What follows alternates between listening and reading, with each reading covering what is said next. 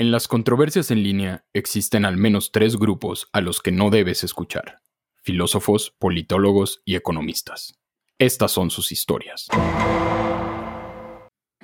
Hoy es el día 43 de la cuarentena. Desde algún lugar de la provincia mexicana, esto es Modestia Aparte.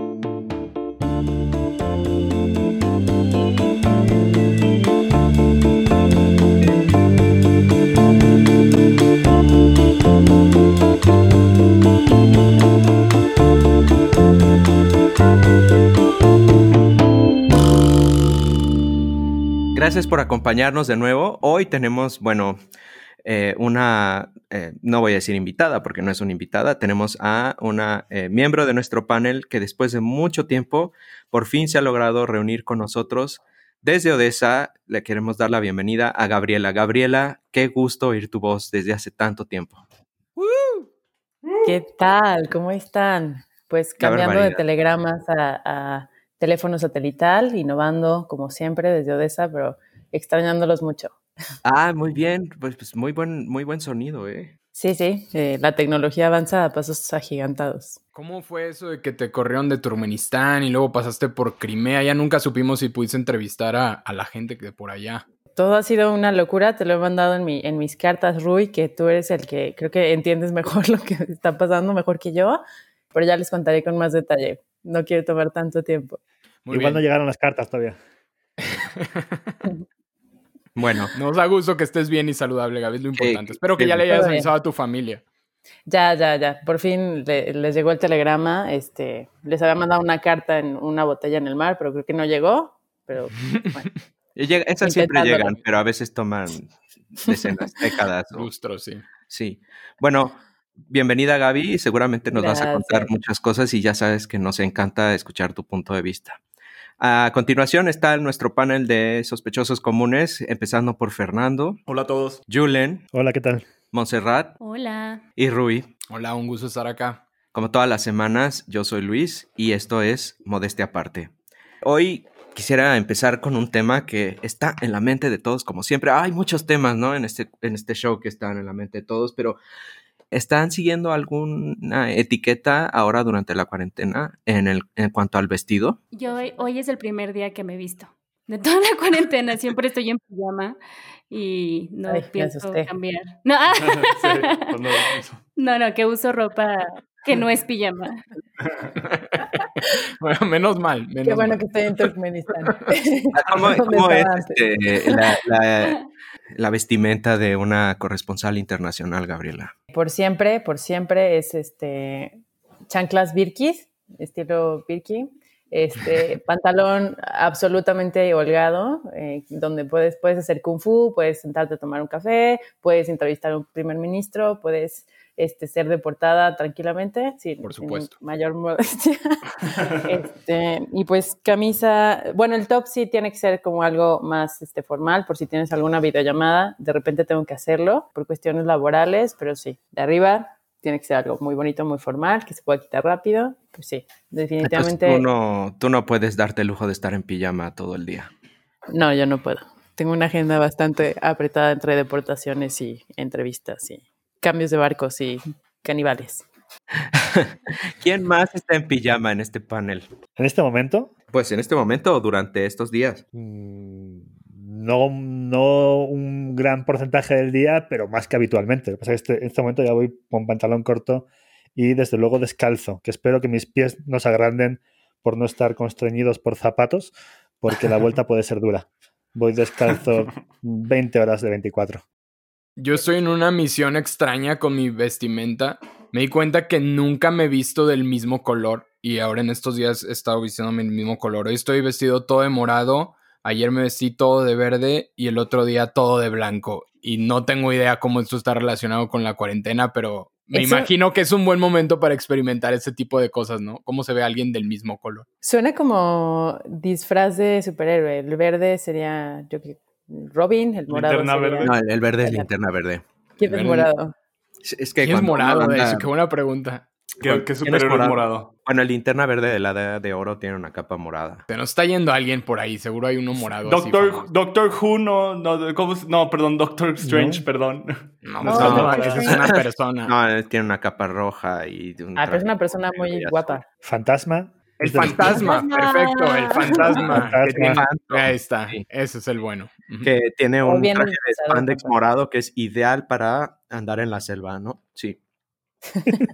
y Batichica en algunos capítulos. Y Batichica en la serie clásica de Batman, por supuesto. ¿Estás vestido de Batichica, de Batichica o de fantasma? Estoy de Batichica. Estoy eh, tratando de sentirme cómodo en, en, en, otro género, por así decirlo. Muy bien, va muy bien. Tú, Luis, ¿cuál es tu outfit? Ajá, ¿cuál es tu outfit predilecto de la cuarentena? Mi outfit también es. Eh, eh, sí, no, X. Podemos pasar la palabra del día. ya llevamos cinco minutos. Luis, ¿traes ropa en este momento? Podemos contestar como, adivina quién, pero en ropa, ¿no? Así, Luis, estás usando calzoncillos ahora. Bueno, se nos acaba el tiempo y tenemos que pasar a la pregunta de hoy. Entonces vámonos a una, a una breve pausa para escuchar la palabra del día y volvemos. La palabra del día es abstruso. Abstruso. Abstruso. Abstruso. Abstruso.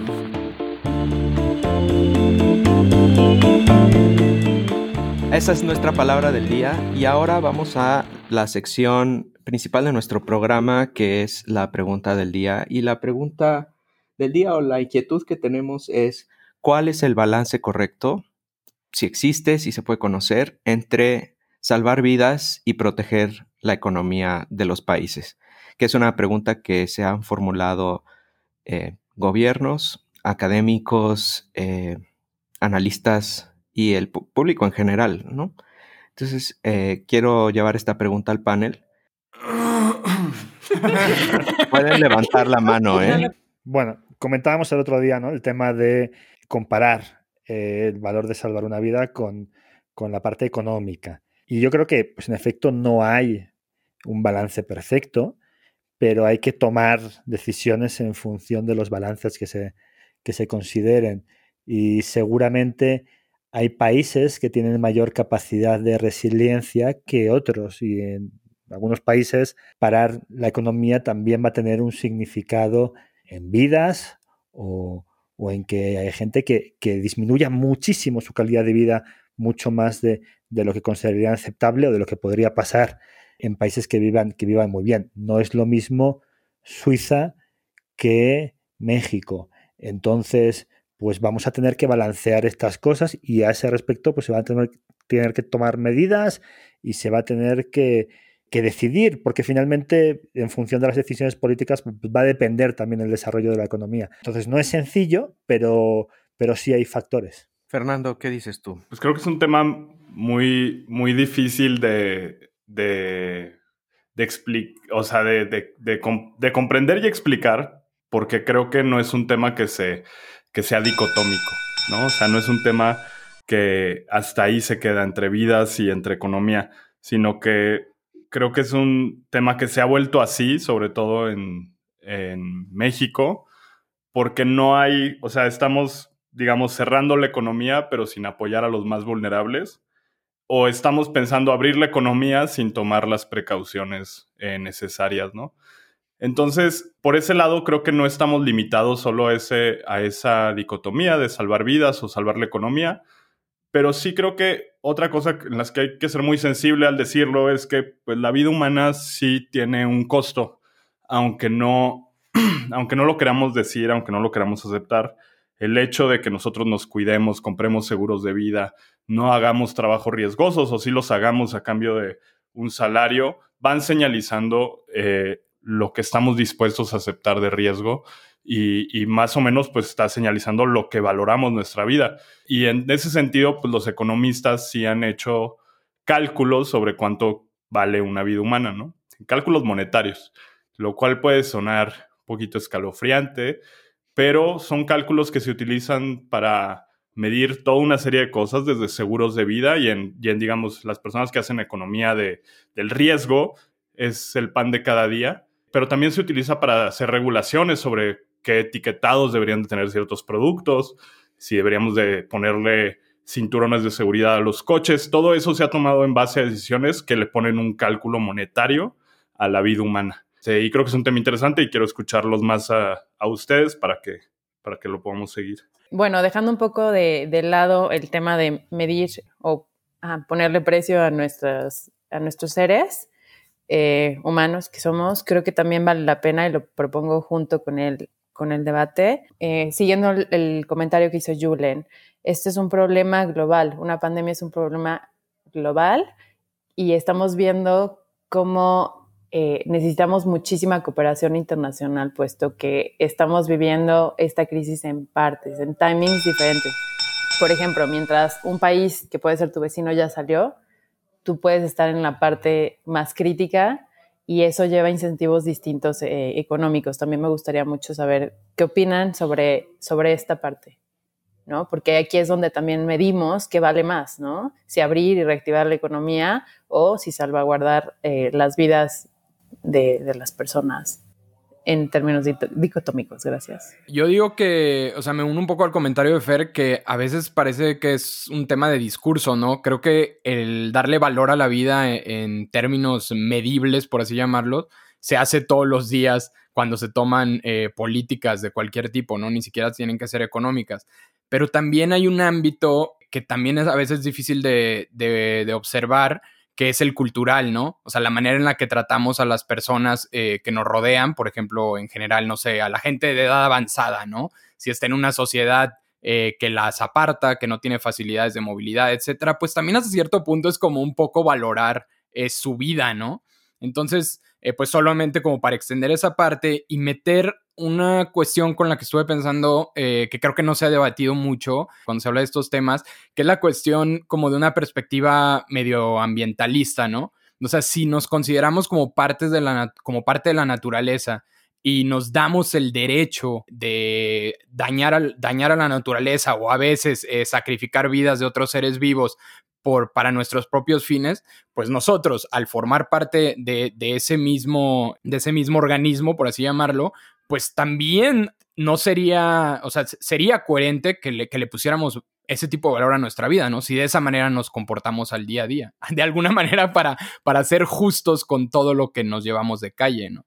En fin, lo pongo ahí. Yo creo que sí, el valor de, de la vida puede estar en, en función de, de estas cuestiones orgánicas que dice Rui, pero pues creo que de manera filosófica, pues también todas las vidas tienen un valor intrínseco en sí mismo, ¿no? Y eh, de ahí viene la dificultad de darle un valor monetario o económico a una vida. Entonces, tiendo a pensar en esta dicotomía, dado que creo que cada vida tiene un valor en sí mismo, que vale la pena salvar vidas y que justo ahí deja de ser dicotómico, porque salvar vidas implica que las personas participen en la economía. En este contexto, por ejemplo, de pandemia, no necesariamente el encierro nos llevaría a perder valor económico a largo plazo, ¿no? Porque pues entre más personas sanas estén, entre más rápido nos podamos solucionar este contexto de pandemia, más rápido se va a recuperar la economía.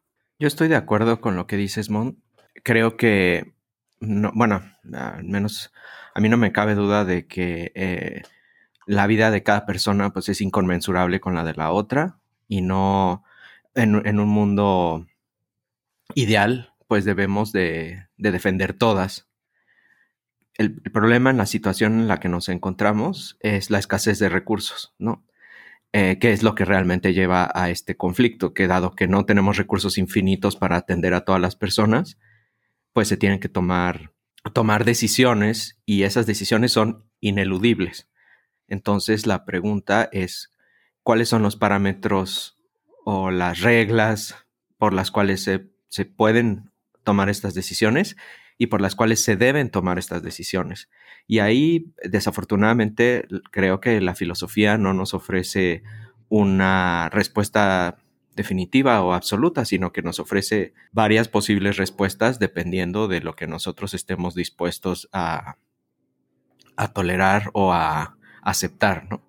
Retomando un par de cosas que estaban comentando, a mí me parece muy importante y quisiera subrayarlo, el aspecto de que medir el valor de, una vida humana tiene mucho que ver con para qué se va a tomar en cuenta esa, esa medición. Yo creo que de las dos cosas no se pueden, no se pueden apartar. Si yo, si yo mido el valor de una vida humana para comparar si es mejor hacer un hospital o una carretera, yo no puedo tomar ese valor para decidir a cuánto voy a comprar un esclavo, porque mm, e, esa medición va a estar muy relacionada con ese tema concreto. Y por otra parte, pues vamos a decidir que, el valor de la vida humana es inconmensurable en términos de, que no voy a comerciar con ella. ¿no? Entonces creo que hay muchos aspectos y no todos son comparables. Pero eh, eh, estoy de acuerdo en lo que comentabas, Luis, de, y es muy relevante en, en relación a las decisiones que se están tomando en términos de triaje. Y yo no quisiera opinar demasiado de esto porque, porque desconozco, pero mm, sí es cierto que los recursos son limitados y se tienen que tomar decisiones. Y yo propondría que fuera gente muy cautelosa y se pueden criticar y se pueden proponer planteamientos distintos, pero finalmente hay que tomar decisiones y los recursos son escasos. Entonces, las decisiones no van a ser fáciles y por lo tanto la crítica debería ser muy, muy cautelosa. Yo quisiera, eh, antes de darle la palabra a Fernando, nada más hacer una aclaración que cuando Fernando hablaba de la forma en la que los economistas o, personas que están en estadística, en seguros y demás, entienden o, determinan el valor de, de una vida, no es una decisión, digamos, arbitraria o tomada eh, por un panel de expertos, sino que es el valor implícito de una vida estimado a partir de cuál es la cantidad de dinero que las personas están dispuestas a pagar por reducir el riesgo de perder la vida. Entonces es, digamos que, una especie de estratagema a través de la cual eh, las personas mismas son las que determinan ese valor. Pero es un valor que yo creo que desafortunadamente el nombre que tiene hace pensar que es algo más de lo que hace de lo que creemos. O sea, no es que realmente se esté poniendo un valor a la vida, sino que más bien se está poniendo un valor implícito dependiendo de que las personas están eh, dispuestas a pagar por disminuir los riesgos. Y entonces creo que ahí eso es importante aclararlo porque no es una idea como de que un grupo de economistas eh, malévolos pues definan que una persona vale X millones o, o lo que sea, ¿no? Entonces creo que es importante aclarar eso. Es algo mucho más sencillo, aunque desde luego a mí me sigue pareciendo algo que me incomoda muchísimo, ¿no? No, gracias por la aclaración, Luis. Y sí, o sea, sin duda, incluso creo que todos hemos estado muy cuidadosos en cómo decimos las cosas y las palabras y, te agradezco por la, por la aclaración, eh, pero creo que, o sea, creo que hay, que hay que decirlo en términos más sencillos. No hay ningún hospital en el mundo donde no se tomen decisiones difíciles cuando hay escasez de recursos. ¿sí? Y, en esta pandemia eh, simplemente han salido a la luz varios de los protocolos que los hospitales ya tienen eh, sobre cómo reaccionar ante la escasez eh, de recursos. Y tristemente, eh, personas con mayor edad son menos privilegiadas que personas con menor edad en esos protocolos. Y eso lo vimos en México cuando filtraron, se me olvida el nombre específico del documento, pero bueno, eso es una realidad, ¿no? Es una realidad. No hay suficientes, por ejemplo, en esta pandemia, no hay suficientes respiradores. ¿A quién se lo vas a dar? Y ese cálculo, aunque nos cueste decirlo, eh, pues sí es un cálculo. Y es, un poco doloroso en, este sentido, y no quiero parecer insensible, pero es el, esto creo que está conectado con el debate de si abrir la economía o abrir o, mantener el, eh, digamos, en la cuarentena para evitar contagios. Eh, en Estados Unidos, algunos economistas ya hicieron diferentes cálculos eh, tomando estas medidas que Luis eh, y yo comentábamos, han dicho que la cuarentena se justifica, se justifica eh, incluso cuando se le pone valor monetario a las vidas humanas, lo cual es, a mi parecer, un alivio, ¿no? este, pero digamos, economistas que se dedican a esto han dicho que la cuarentena está justificada y que las vidas humanas valen mucho más de lo que se puede perder relativamente eh, en pérdidas económicas. Y creo que ahí viene otro punto adicional y es que tal vez no estamos atorados en esa dicotomía, sino que el gobierno puede tomar acciones para ayudar a los más vulnerables y sobre todo a esa gente que trabaja en servicios, meseros, etcétera. No me quiero extender, pero lo que quiero decir es, podemos cerrar la economía apoyando a los más vulnerables y también podemos abrir la economía en otros sectores tomando mayores precauciones. No creo que estemos atorados simplemente en este cálculo de una por otra, ¿no? Pero es, ese mensaje quería, quería comunicar. Rui.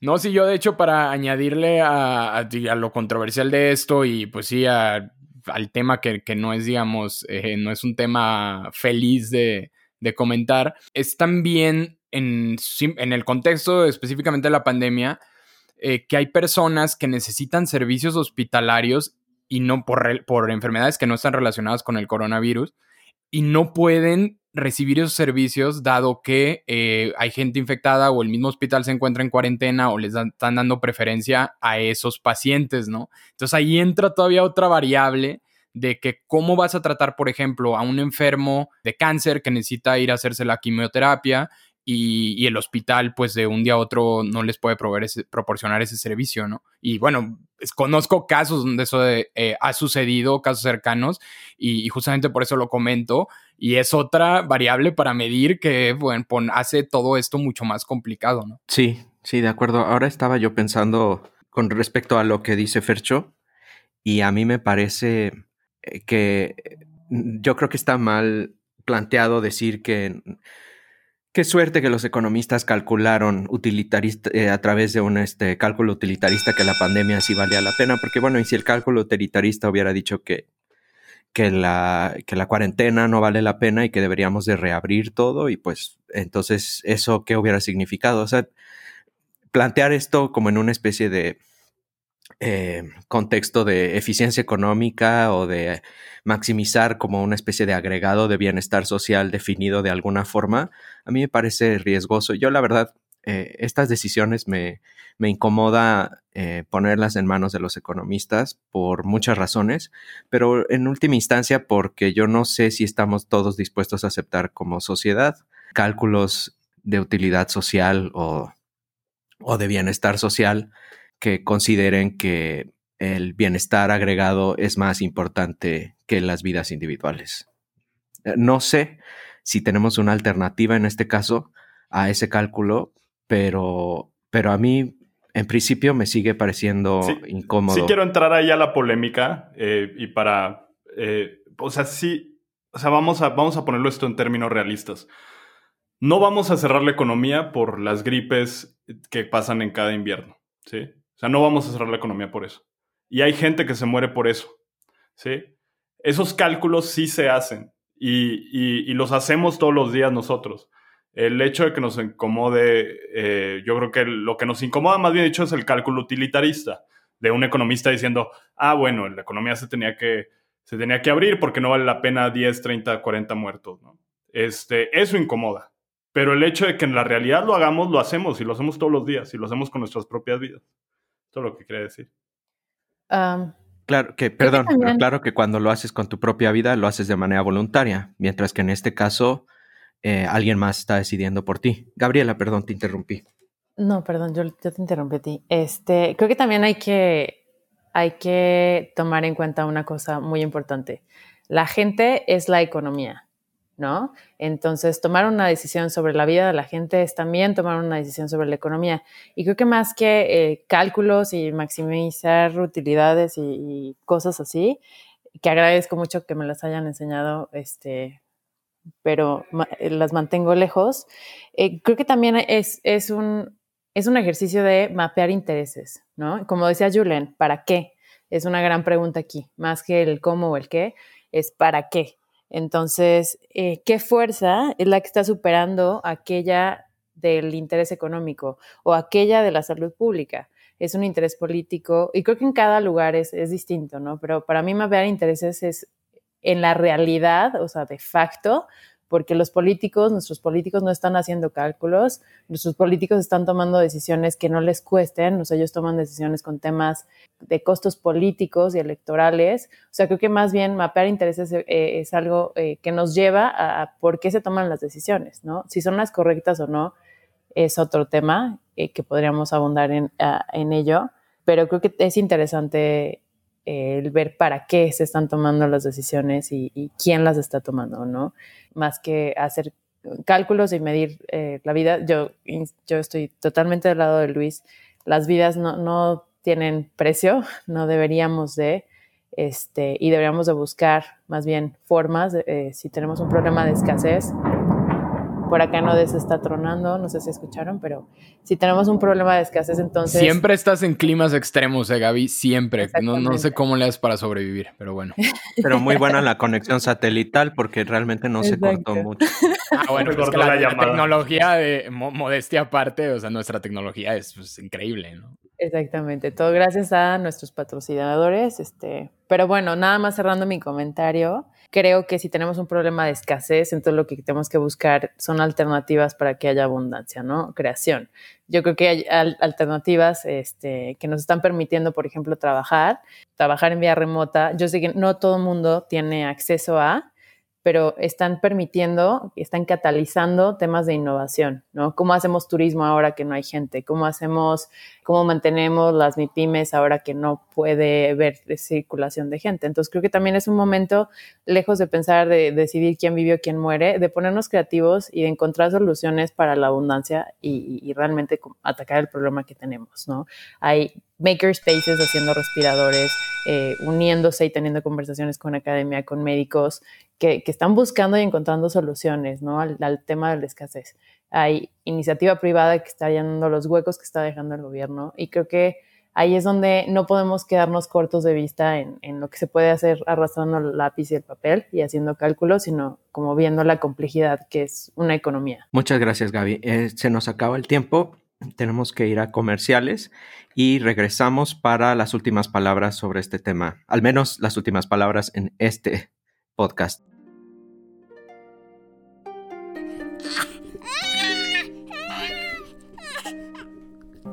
Dicen que los consejos de los abuelos están llenos de sabiduría. Las niñas bonitas no lloran. Pero ¿qué pasa cuando alguien los lleva al extremo? Mariana, lo siento mucho, pero Bartolo no despertó después de la operación. Tu madre y yo sabemos lo cercana que eras al perro y... Tienes que saber que ahora él está feliz en el cielo de perritos. Las niñas bonitas no lloran. Mariana, Mariana, ¿estás bien? Eh, bueno, ¿podemos ir a los columpios? Una vida atrapada en un consejo Mariana, vimos Toy Story 3, Diarios de una Pasión, y ahora no te hizo llorar La vida es bella. ¿Sabes qué? Cancelamos la boda. Las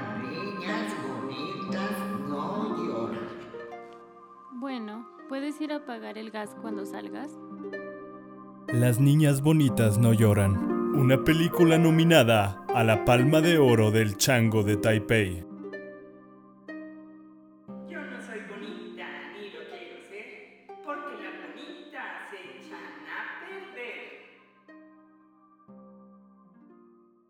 Muchas gracias por esos mensajes de nuestros patrocinadores. Gracias a ellos todo esto es posible. Eh, como decía yo, este, tenemos, no tenemos todo el tiempo y claramente no vamos a decir la última palabra sobre ninguno de estos temas que eh, son temas muy profundos eh, en la filosofía y en las ciencias sociales. le voy a dar ahorita la palabra a Julen, que tiene la mano levantada desde hace rato. Julen. Yo creo que hemos escuchado algunas posiciones al respecto.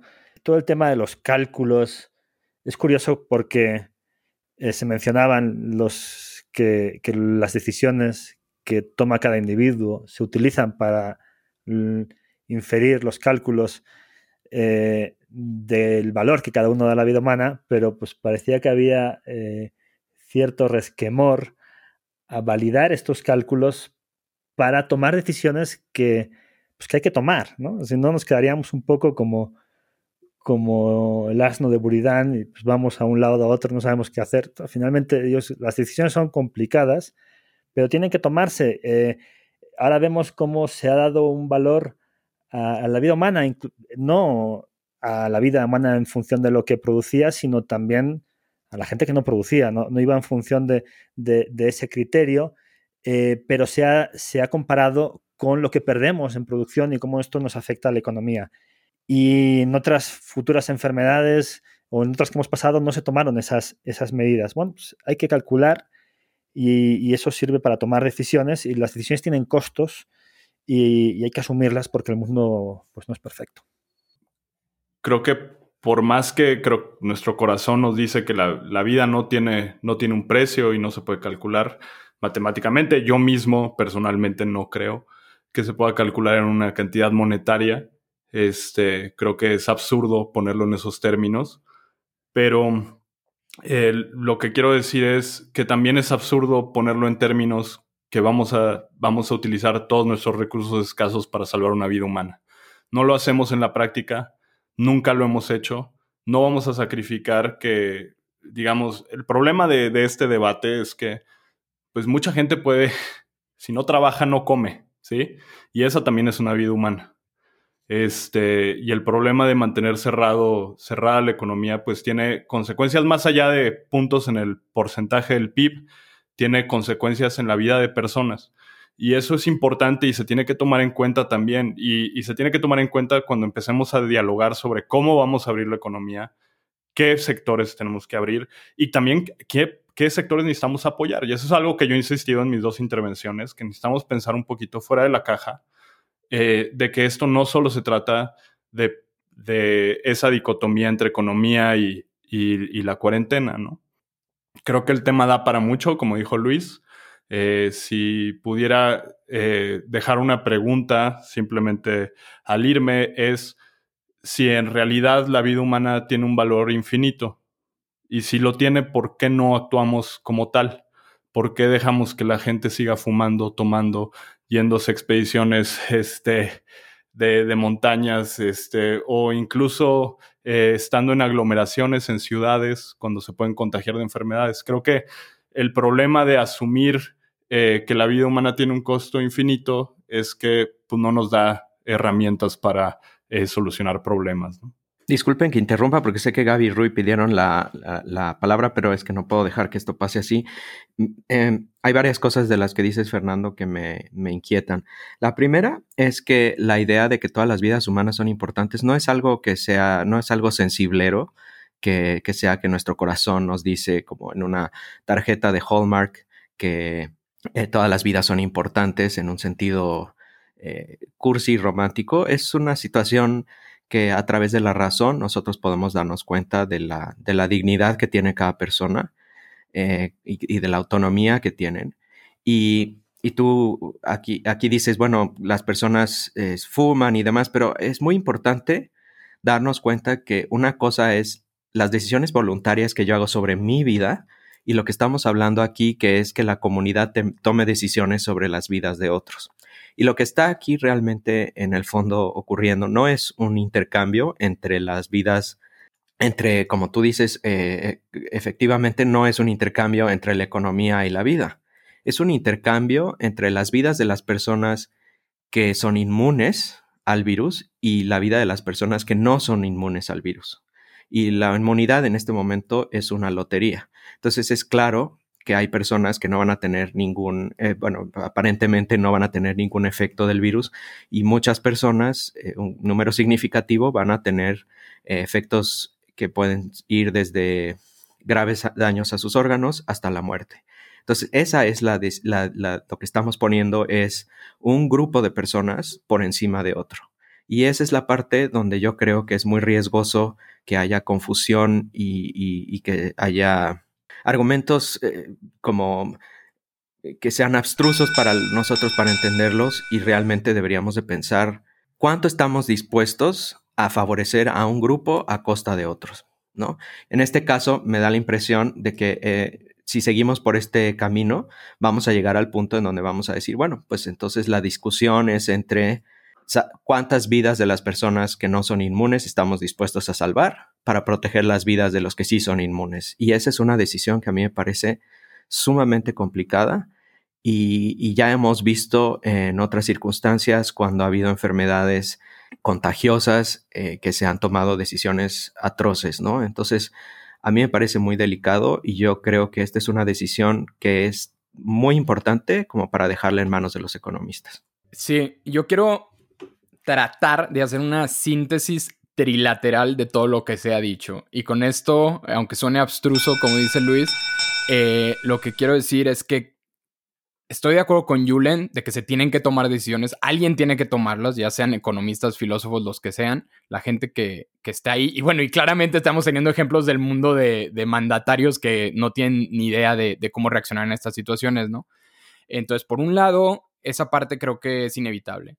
Por otro lado, creo que lo que dice Luis es muy importante porque yo creo que en este tipo de situaciones, cuando nos enfrentamos con con dilemas éticos o dilemas, digamos, con altos costos, donde de verdad vamos a poder mostrar eh, el valor que tenemos como sociedad es si antes de estas emergencias ya actuábamos de una forma en que se respetara la dignidad de las personas, ¿no? Entonces, yo no sé cuál sea la respuesta, pero lo que sí estoy seguro es que en una sociedad donde eh, las personas eh, se traten con una dignidad eh, más o menos igual, ahí es donde juntaría la cuestión de la tarjetita de Hallmark, es que ahí sí vamos a ofrecer respuestas de mucho mejor calidad. Sí, siempre va a haber costos, sí, siempre van a ser difíciles, pero es muy, muy importante entender que el valor que le damos a la vida de los demás, más allá de ponerle un número, sí se demuestra en, nuestras acciones del día a día. Y con eso cierro mi eh, discurso sentimentalista. Eh, yo digo, en defensa y al, mismo tiempo en, contra del tema del cálculo, que, sigo, sigo ahí un poco trincada, eh, yo creo que cualquier algoritmo, como dice Cathy O'Neill, autora de eh, armas de destrucción matemática, en, en, inglés hace más sentido. Campanita pretenciosa, por favor, ahí. ¡Trin, trin, trin, ella dice que los algoritmos son opiniones incrustadas en código, ¿no? Entonces también a la hora en la que, está, en la que estamos haciendo un, un cálculo, que no nos, no nos no nos vayamos con la idea de que es tremendamente objetivo, porque no lo es. Es simplemente eh, una opinión plasmada en una regla matemática que nos va a dar este outcome, ¿no? De quién vive, quién vive. Entonces, creo que la, discusión es aquí, pues, qué opiniones tenemos de, cultura en cultura, de país en país, y qué ponemos encima eh, de los intereses de económicos, ¿no? O políticos. Entonces, eh, creo que es, es, una pregunta que no tiene respuesta. Tendremos una respuesta eh, de facto, la historia no lo contará, y pues espero que, que al final esto no resulte tan mal. Eh, yo quisiera escuchar eh, lo que Mon nos quiere decir al respecto. Pues sí, justo coincido con que en, ante escenarios de escasez se tienen que tomar decisiones y esas decisiones pues tienen que ser evaluadas con base en algún criterio bioético, que nadie de aquí somos expertos en eso, pero también creo que, que en la medida en la que salgamos de este momento eh, de escasez y como dice Gaby, empecemos a crear valor y cambiemos este, eh, este escenario de, de, ausencia de, eh, podemos salvar justo más vidas y reactivar las actividades económicas más rápido, ¿no? Sí. No sé si alguien de ustedes quiere decir una última palabra antes de que nos vayamos a nuestra próxima sección. Pues solo reaccionar a tus, a tus palabras, Luis, porque, o sea, creo que al ser el tema abstruso, la gente se pone obtusa y, creo que yo nunca dije que esto fuera un tema sensibilero, ni que se pudiera poner una postal de Hallmark. Eso sería malinterpretar mis palabras. Yo lo que estoy diciendo es que en la práctica la gente toma decisiones sobre su vida y, y, sobre las de, de los demás. Tenemos varias cosas en el mundo que cuestan vidas humanas eh, digamos, en nuestro país, pues la violencia contra el narco, este, la diabetes, este, las enfermedades cardiovasculares, todo eso cuesta vidas humanas, ¿sí? El problema de asumir que toda, o sea, el, problema de no tratar de entrar al tema de cuánto, o sea, cómo vamos a priorizar esos recursos escasos, es que en un escenario ridículo, tendríamos que sacrificar todos los recursos disponibles por salvar una vida humana. Y eso no está pasando. Y eso es, y eso es raro. Y yo no, estoy, yo no lo celebro ni nada. Yo nada más estoy diciendo, es algo para reflexionar, ¿no? Este, ¿Por qué no estamos haciendo lo suficiente para evitar la violencia en las calles o, la violencia de género o, o, este, o la diabetes o las enfermedades cardiovasculares o enfermedades de transmisión como la es el, el coronavirus, como otras enfermedades que existen? Eh, y no lo hacemos porque hay cálculos detrás de eso. Yo no estoy a favor de, esos cálculos o el hecho de hacer cálculos. Lo único que estoy tratando de, meter al debate es que se hacen y se hacen basados en los criterios que hay en el momento. Y como decía Julen, antes los sabía, ahora, ahora hay otros. Esos son los que se están usando y esos son los que nos están dando soluciones prácticas. Sobre esos deberíamos estar discutiendo, ¿sí? Porque al final se tienen que tomar decisiones. Al final hay, alguien tiene que decir a quién se ve el respirador. Y eso es algo doloroso y grave y difícil. Y claro, por supuesto que, que se siente y, que da pavor hablar de esto porque es algo real. Eh, pero pues eh, porque así es el mundo, ¿no? Y, es lo que he estado tratando de decir en los finales de mis, o sea, de mis intervenciones es ser creativos, pensar fuera de la caja, buscar soluciones donde no las hay, compartiendo lo que decía Gaby sobre los respiradores y todas estas iniciativas que dan esperanza es eso, ¿no? O sea, no nos tenemos que quedar con el cálculo de los economistas, podemos ser más que eso. Este, y eso sería mi, mi último punto. Yo creo que el hecho de que las decisiones se tomen de esta forma no justifica que se tomen de esta forma.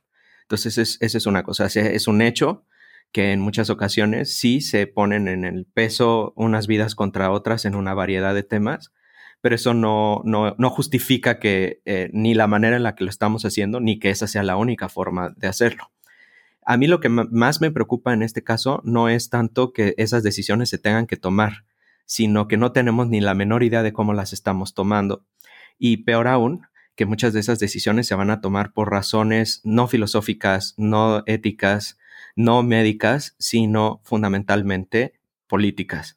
Y esto me, digo, yo creo que las comparaciones pueden ser eh, no ideales, pero cuando fue la, peor parte de la crisis del VIH, en, al menos en Estados Unidos y otros países, políticamente no valía la pena dedicarle recursos a evitar los contagios y en atender o invertir lo suficiente para eh, contrarrestar o, combatir esta, esta, epidemia porque el grupo fundamentalmente eh, en riesgo, que eran los hombres que tienen sexo con hombres, pues estaban no políticamente en el, nivel de prioridad de nadie, ¿no? Entonces ahí, pues por las razones que sean hayan sido políticas utilitarias o lo que fuera, durante mucho tiempo se ignoró esa, esa epidemia y ahora, bueno, hemos visto que afortunadamente eso no, no perduró y ahora, gracias al, trabajo de mucha gente y al esfuerzo de muchos activistas y defensores de los derechos humanos, pues hay, otra perspectiva al respecto, ¿no? Pero yo creo que sería terrible que tuviéramos una situación similar en donde se pensara que pues por razones políticas a lo mejor pues las personas que tienen mayor riesgo de que el virus les haga daño sean eh, pues si quieren verlo así en función de otras, ¿no? Entonces, sí, eh, eh, creo que lo importante aquí es tener la conciencia de cuál es la medida que se va a usar. Y, pues eso es todo lo que diría. No, digo, a mí me han encantado las posiciones que, se están planteando y creo que se han puesto algunos de los, de los riesgos, de los peligros, de los, puntos. Eh, yo sí soy de la opinión de, actuar eh, eh, y de actuar de manera colectiva porque pues, está el planteamiento colectivo. Pero creo que hay diferentes posiciones. me parecería válido escucharnos, que también se escuche la sociedad y creo que finalmente creo que cómo se quiere afectar al objeto social, por llamarlo de alguna manera, eh, es muy similar, eh, solo que alguno le, pone más peso que otro a, un cómo o a un cuidado. Eh, entonces, viendo que podemos hablar de esta manera entre posiciones distintas, pues ojalá que el planteamiento en, en el conjunto de la sociedad también sea de aporte y no de destrucción.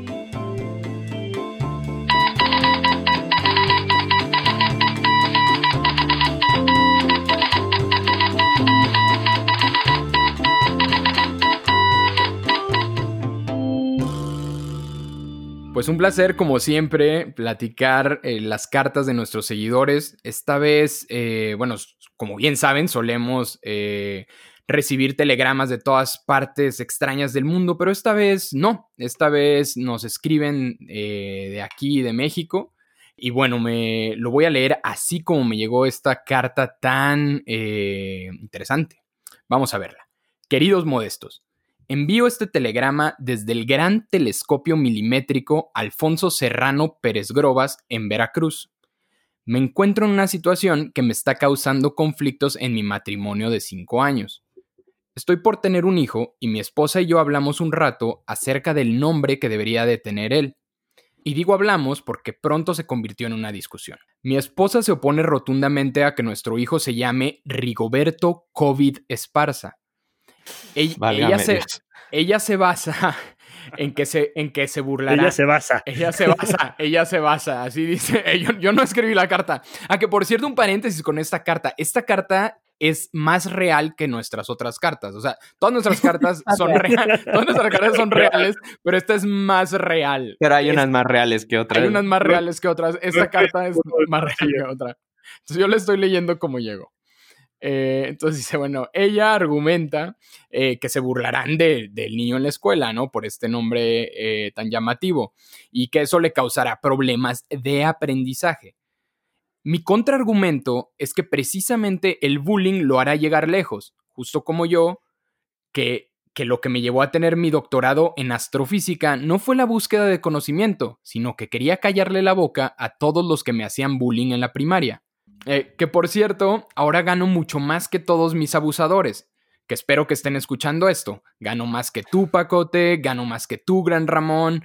Y bueno, no sigo leyendo porque sigue comentando como otras 132 personas. En fin. toda, la preparatoria. Toda la preparatoria. Finalmente, eh, nos dice, espero que me puedan ayudar con el dilema en el que nos encontramos mi esposa y yo. Atentamente, Rigoberto Muro de Berlín Esparza. Bueno, eh, eh, Rigoberto, eh, muy interesante tu planteamiento. no dudo que haya personas que están en una situación similar, que quieren ponerle a sus hijos en estos tiempos, pues una palabra que se usa comúnmente, ¿no? Tal vez para marcar esta época tan única. ¿Qué opinan, modestos? ¿Deberían de seguir, o sea, la pareja debería tomar la decisión de Rigoberto o de su mujer? Podríamos calcularlo. No sé qué opinas, Fer. Yo creo que a lo mejor Fernando puede hacer un cálculo utilitarista. ¿Cuál es el nombre más adecuado? En el tema de nombres, aquí, aquí eh, mira, esto nos, puede llevar a, discutir si todas las opiniones valen lo mismo eh, y no, Rigoberto Muro de Berlín, la tuya no vale lo mismo que la de tu esposa. Estás totalmente equivocado. Ese nombre eh, no es adecuado. Y digo, pues, si, si, si tu objetivo es que buleen a tu, a tu hijo en la escuela, se me ocurren todavía peores nombres que el que estás proponiendo. Pero entonces, pues no nos quedamos en un punto intermedio, sino ya vayamos, a denigrar totalmente a tu futuro hijo. Completamente de acuerdo. Si ya lo vas a hacer, hazlo bien, Rigoberto. ¿Qué pasó? COVID, ¿qué es eso, no? Yo creo que, que, esto es un argumento muy poderoso a favor de las leyes que faciliten el cambio de nombre de manera generalizada, porque hay tantos padres inconscientes por ahí en, el mundo, que bueno, esto sería una salida, ¿no? Y tampoco que se esperen a, que tengan 18, ¿no? Que puedan cambiar su nombre antes para evitar el bullying eh, escolar, ¿no? Yo tengo una pregunta eh, sin balconear. ¿Han conocido alguna persona que tenga un nombre muy raro? yo, por, yo, por ejemplo, conocí a una persona que se llamaba Zoila y se apellidaba Correa muy, muy raro, la verdad. No es mentira. De verdad. Todo esto es verdad. No, pero eso es como un chiste de la primaria, ¿no? No, no es, no es. Yo no quiero ventilar a nadie, pero sí. Quiero conocer a la Correa. Yo conozco varios, pero no los puedo decir porque pues, y, la gente y soy la Correa ahorita está en la Estación Espacial Internacional, ¿eh? Saludos, Pastola. no, soy, soy la Correa. relación entre agentes del espacio. Espérense a ver la empresa que va a fundar Soy la Correa. Eh. O sea, agárrense. Pues no, tendrá todo, pero nadie le gana más en perspectiva. Eh, pero bueno, última, eh, por último, nada más quería saber si alguien me puede dar su opinión, no tanto de la cuestión del nombre, sino del dilema. Eh, bueno, más bien la cuestión que presenta Rigoberto, el, el, el, telegrama, que es que sí hay hasta cierto nivel de bullying necesario para tener éxito en la vida futura. ¿Ustedes creen que esta analogía es, es, cierta o en realidad podemos tener una vida saludable y, digamos, socialmente y también tener éxito? Yo, creo, yo creo que está mal planteado ese, ese problema. El bullying no ayuda a ser mejores personas. Eh, eh, eh, extrañamente estoy de acuerdo con Fernando. Sí, hice un cálculo que eso iba a ganar simpatías con Luis y parece que funcionó. entonces, pues sí, no, hágale caso a su esposa, ese es la primera cálculo utilitario que debería hacer usted. Y el segundo, señor Muro de Berlín, con todo respeto, eh, uno puede crecer bien en ambientes saludables y positivos y, y su hijo va a poder crecer sin el nombre COVID. No, yo creo que en este, en este caso, porque es una situación que se da entre muchas parejas, ¿no? No nada más en el caso de Muro, sino en, parejas en general. Yo creo que ahí la regla debe de ser que los hijos no pueden llevar ningún nombre que no sea aprobado por los dos. ¿no? En el caso de que eso le da ciertos, ciertos derechos a, a Muro pero también le da, de, o sea, ambos pueden vetar nombres que nomás no. Entonces su esposa pues puede decirle, oye, Muro, este, pues COVID no, ¿no? O sea. En el caso de que su pareja sea mexicana, nada más hago el apunte, tienen ustedes una capacidad tremenda para poder bulear con cualquier nombre potencial, con conocimiento de causa, porque al final estábamos eligiendo nombres y me decían, no, esto en la escuela le van a decir tal cosa. Digo yo, pero estos, ¿ustedes qué, qué, qué onda en la escuela? ¿Era una selva? Pues muchas gracias, Julen, por esas últimas palabras. Ahora nos vamos a las recomendaciones de la semana. ¿Qué nos recomiendan modestas y modestos de este panel para disfrutar en esta cuarentena? Bueno, si quieren empiezo yo.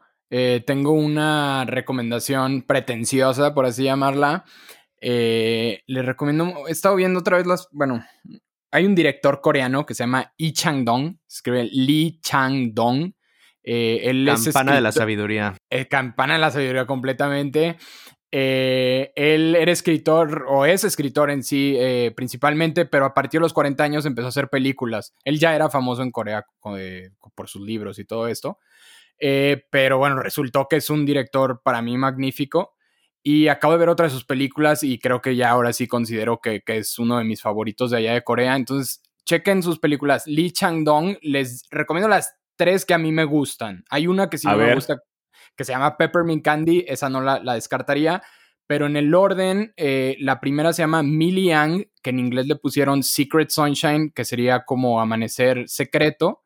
en segundo lugar es la que vi ayer, que se llama Poetry, poesía, eh, que pues también eh, la pueden encontrar creo que en iTunes.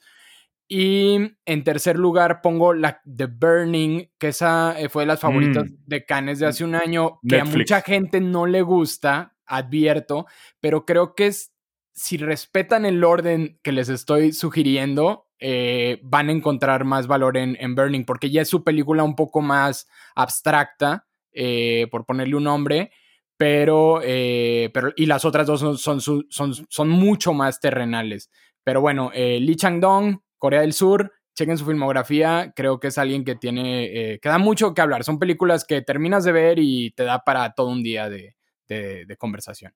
Yo les recomiendo un pequeño librito que creo que ahora en este tiempo de cuarentena y de estar con nosotros mismos, que de repente puede ser lo más difícil y que mucha gente eh, se escapa de estar con uno mismo, es un librito de Thich Nhat Hanh, perdón si lo pronuncié mal, pero es eh, este monje, este rinpoche budista, y se llama You Are Here, estás aquí. Entonces se lo recomiendo mucho, es un libro como de introducción al budismo, tiene algunas prácticas de meditación y, como de tranquilización y aprender a estar con uno mismo y, creo que ha sido uno de los libros que más me han ayudado y que más me han servido en estos últimos días. Eh, bueno, yo también como, como Rui les quiero bueno, recomendar más un autor que un libro en concreto. Jared Diamond, eh, si, si, si tuviera que recomendar una obra, pues me iría a, Gérmenes. Gérmenes y Acero, Armas Gérmenes y Acero, porque dio en el Pulitzer, pero pues acaba de sacar recientemente traducido al español Crisis. Y a mí me, gusta mucho la visión de este científico, historiador. Me gusta mucho cómo, cómo es capaz de mezclar la visión más naturalista con una con, tesis eh, sobre, sobre la historia de la humanidad y una visión de cada uno de los países que, analiza en, crisis, que, trata de eh, eh, establecer un criterio muy objetivo sobre elementos que a él le parecen importantes en momentos de, de turn points, ¿no? de, países que enfrentaron pues el, éxito o la desgracia. ¿no?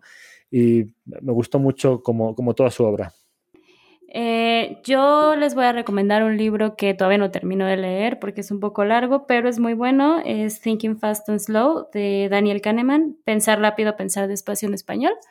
Y eh, Daniel Kahneman es un Nobel de Economía. Él es psicólogo y el libro es sobre sus investigaciones en ciencias del comportamiento y habla de los múltiples sesgos cognitivos que tenemos los seres humanos. Eh, se los recomiendo mucho para esta cuarentena si puedo agregar ahí, creo que es un buen libro, eh, justo en un momento donde se ha tomado la pandemia como un elemento político, ¿no? En muchos, en muchos países y, se puede ver de diferentes formas cómo se va politizando eh, eh, una pandemia, ¿no? En muchos países. Quiero hacer una confesión y además una recomendación en ese orden. La primera confesión es que desde chico me gustan los simuladores de ciudades. He jugado todos los juegos de SimCity.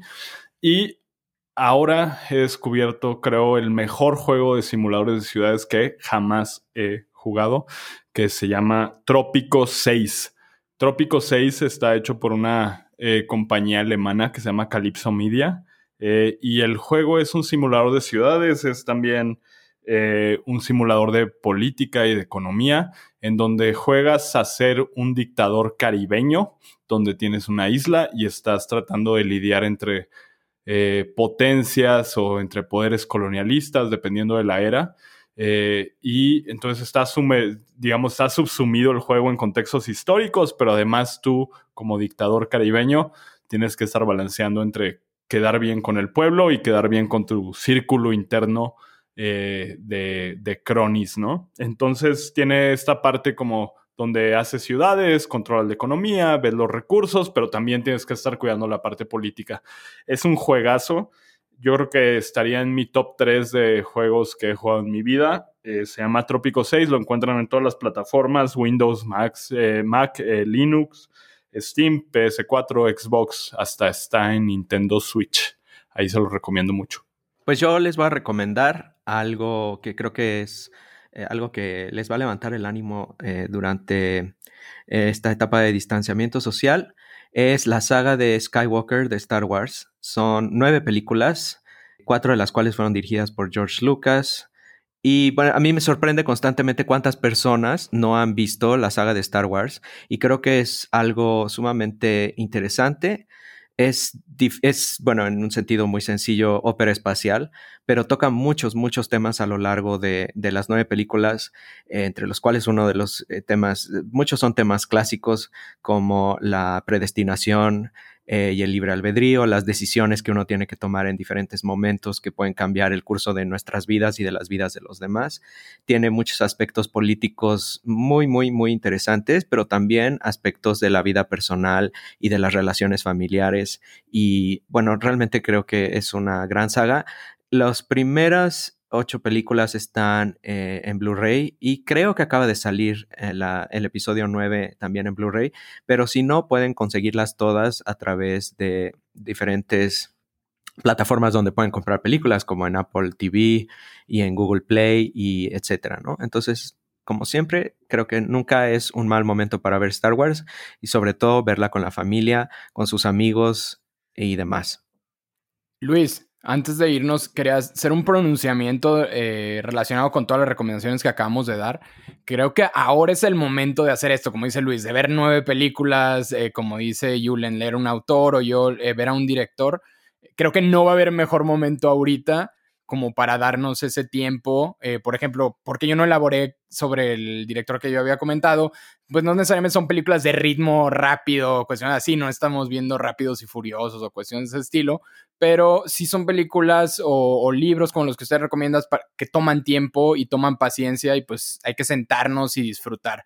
Y mi pronunciamiento es, por favor, en estos tiempos que hay más tiempo, valga la redundancia, eh, no vean el celular cuando vean una película, no vean el celular cuando estén leyendo un libro, traten de disfrutarlo. Esa es mi recomendación pirata de meme eh, otra vez, pero, pero bueno, creo que, creo que una película jamás se disfruta eh, igual si, si uno tiene esas distracciones.